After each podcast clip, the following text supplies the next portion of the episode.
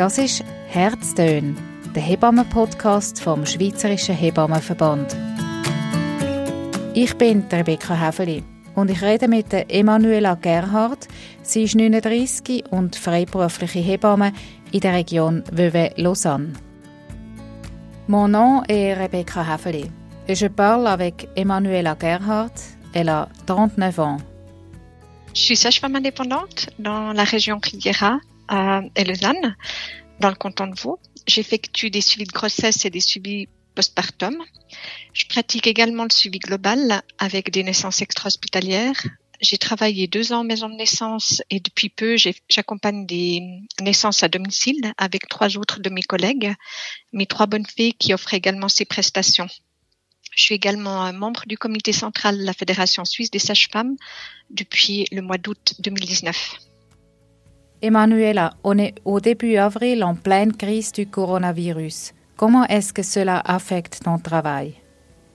Alors, euh, dans, dans, ma pratique, euh, oui, euh, on est euh, passablement touché euh, effectivement par la crise du Covid-19, dans le sens où on a un petit peu plus de, de demandes, de demandes de suivi, que ce soit des, des mamans qui rentrent de, de l'hôpital, ou alors aussi des demandes de, de patientes qui souhaitent revoir leur projet de naissance et plutôt accoucher à domicile ou en maison de naissance c'est des demandes qui sont un petit peu précipitées de la part de certains couples qui sont un peu inquiets d'aller accoucher à l'hôpital euh, vu la crise sanitaire actuelle. Donc il y a beaucoup d'inconnus, hein, c'est vrai, d'inquiétude de la part de ses parents. Euh, c'est surtout lié à l'éventualité que le papa puisse pas être euh, présent pendant l'accouchement bien qu'on sait, on sait qu'actuellement, euh, dans la plupart des maternités romandes, la présence du papa, est autorisée pendant l'accouchement et dans les deux heures qui suivent la, naissance. Euh, mais voilà, les mamans, elles sont euh, relativement inquiètes, puis elles revoient un petit peu leur projet, puis elles se disent, ben voilà, si je dois accoucher sans la présence de mon conjoint ou si je peux pas avoir ces visites dans le postpartum, je préférerais être à la maison euh, ou alors euh, rentrer le plus rapidement possible à la maison, ce qui est aussi encouragé hein, par les maternités. Les femmes ont des soucis. Quelles sont leurs inquiétudes et qu'est-ce qu'elles te demandent au téléphone?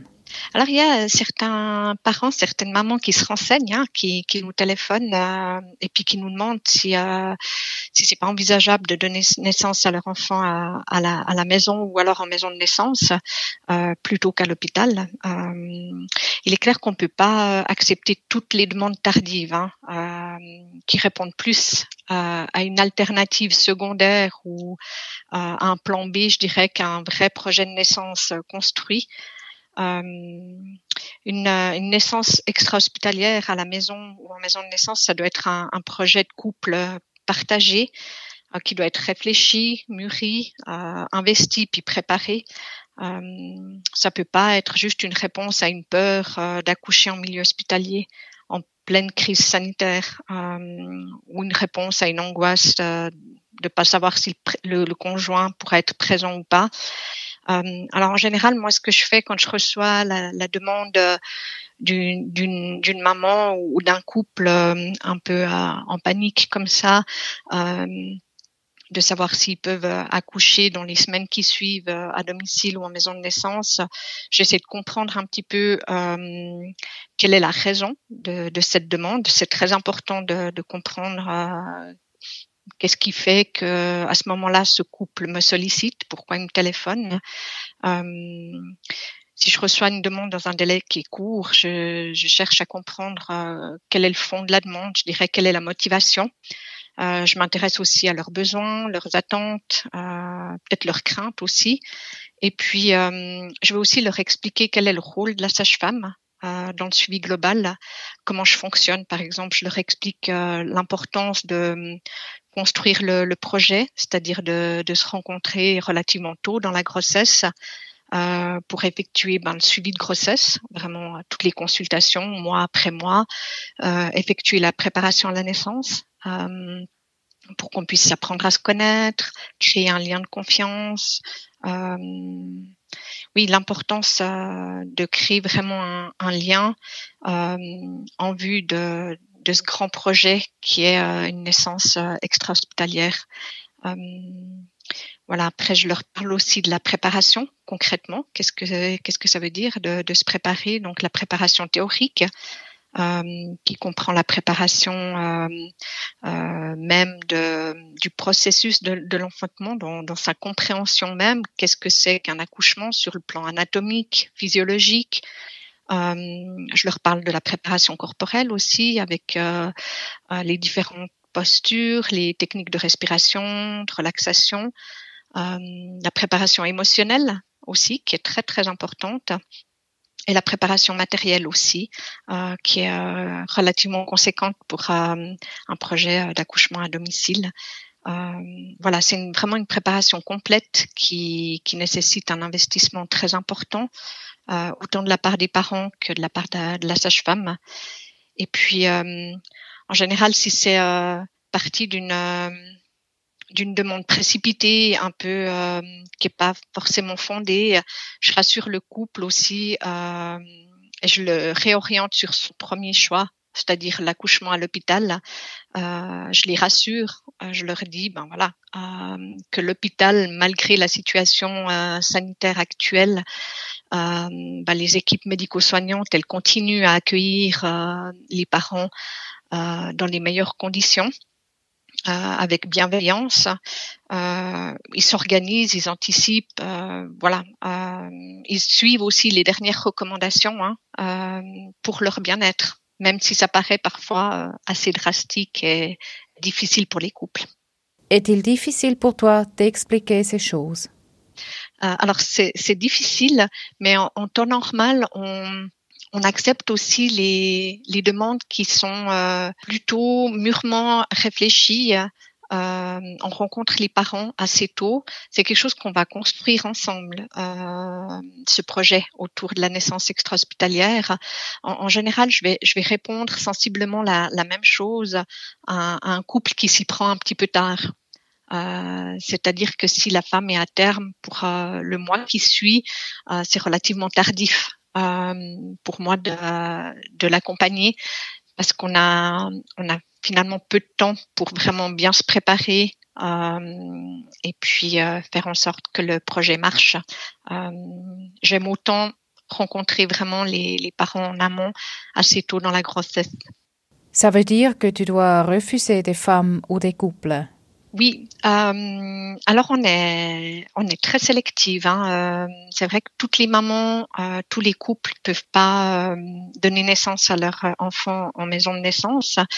Euh, on a des critères d'éligibilité qui sont qui sont clairs. Hein. On accepte vraiment les les grossesses qui sont physiologiques. Donc la la grossesse doit présenter vraiment aucun écart à la norme et on est vraiment euh, attentive à, à, cela. Donc c'est clair qu'il y a déjà un, une grande sélection qui va se faire comme ça. Euh, si la maman elle a un antécédent, euh, quel qu'il soit, ou euh, s'il y a un facteur de risque, une pathologie de grossesse, on va déjà euh, refuser euh, de, de, continuer et d'accompagner cette grossesse-là, ce couple-là. Donc effectivement, à la base, il y a déjà un, un grand choix qui se fait. Alors clairement, euh, idéalement, disons, on devrait avoir euh, les situations euh, physiologiques, c'est-à-dire avec le moins ou, pas de facteurs de risque, idéalement. effectivement, si on a une grossesse qui est physiologique, l'accouchement est présumé physiologique, c'est-à-dire il, se profile sans complications.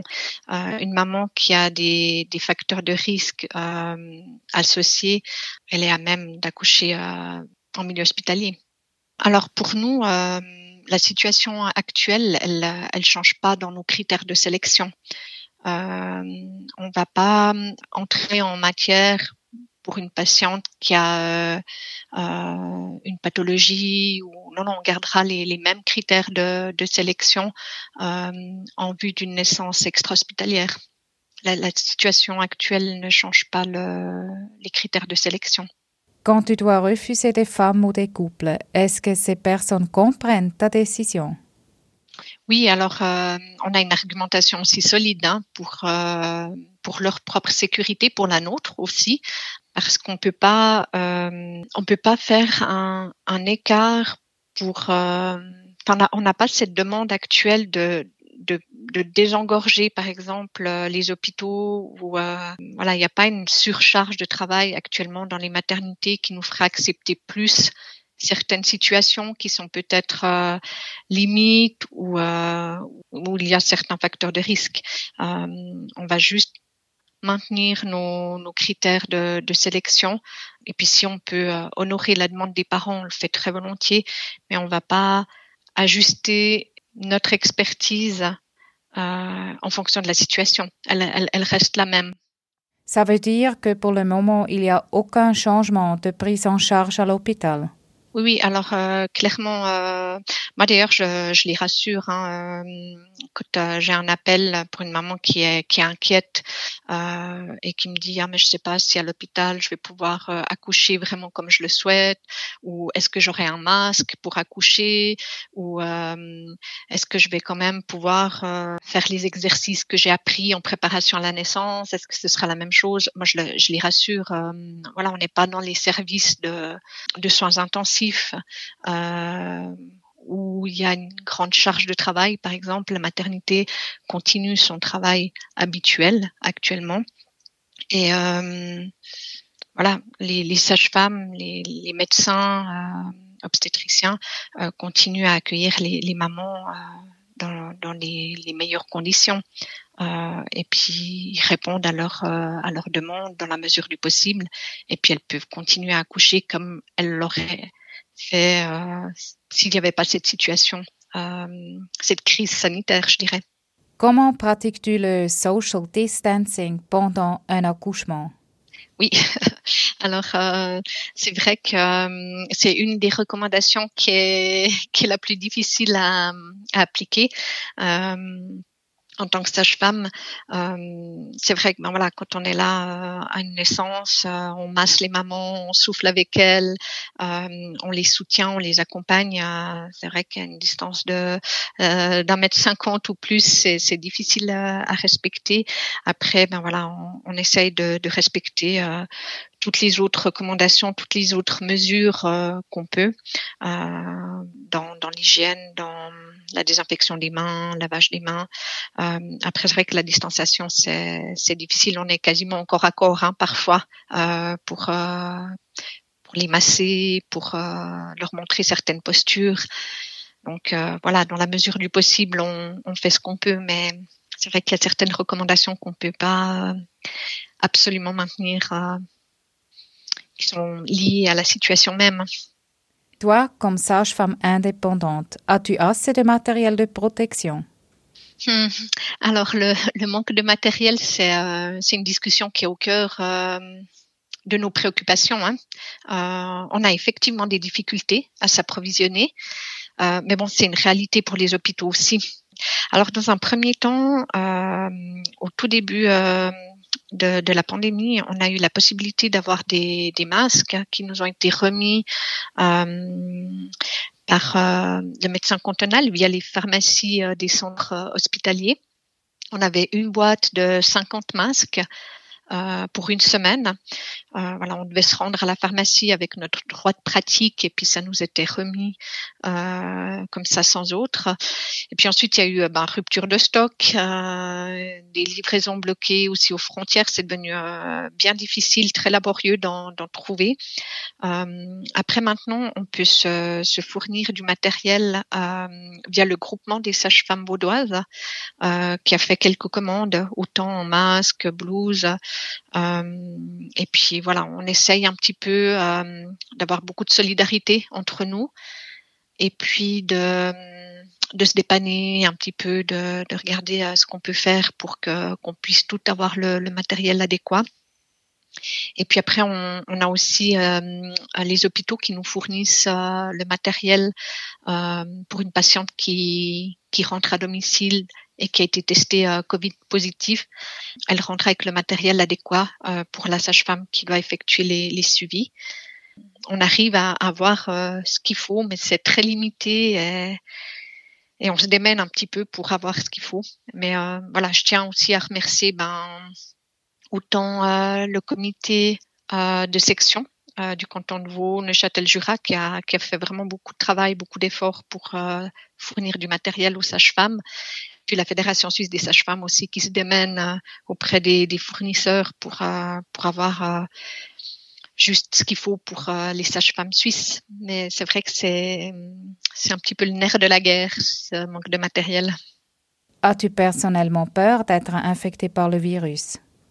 Alors concrètement, alors vraiment pour répondre euh, tout à fait basiquement à, à la question, euh, j'ai pas peur de m'infecter. Euh, je, c'est vrai que je me suis même pas posé la question. Euh, non, je, je, vais voir mes patientes. Euh, je prends vraiment toutes les précautions. Euh, je fais très très attention à, appliquer les recommandations et à prendre les mesures nécessaires en ouais, lavant les mains, désinfectant les mains, en, en essayant même de garder les distances, hein, euh, même dans le postpartum quand euh, voilà il y a des mises au sein. Euh, J'essaie vraiment de, de, laisser faire la maman, d'intervenir le moins possible.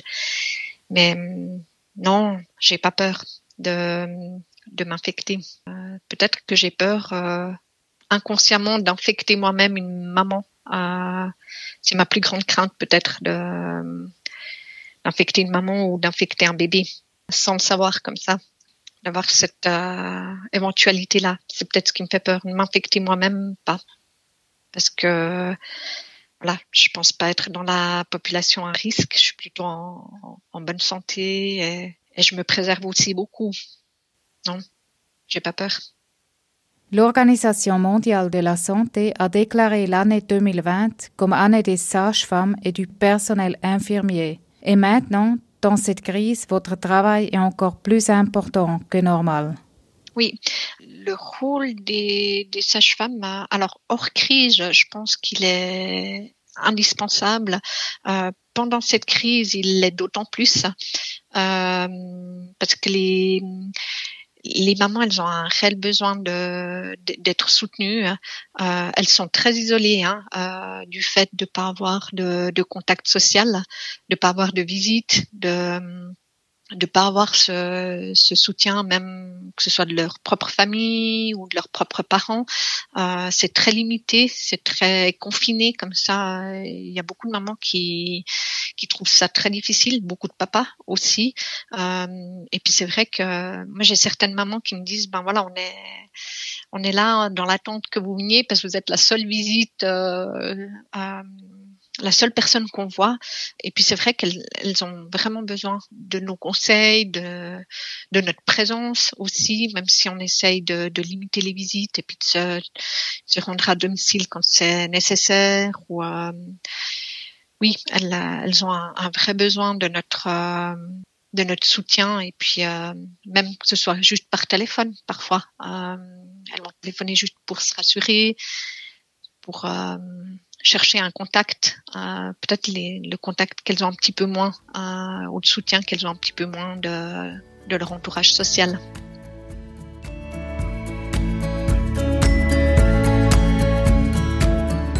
Das ist Herztön, der Hebammen-Podcast vom Schweizerischen Hebammenverband. Bald mit neuen Aktualitäten rund um Hebammen und um Geburten.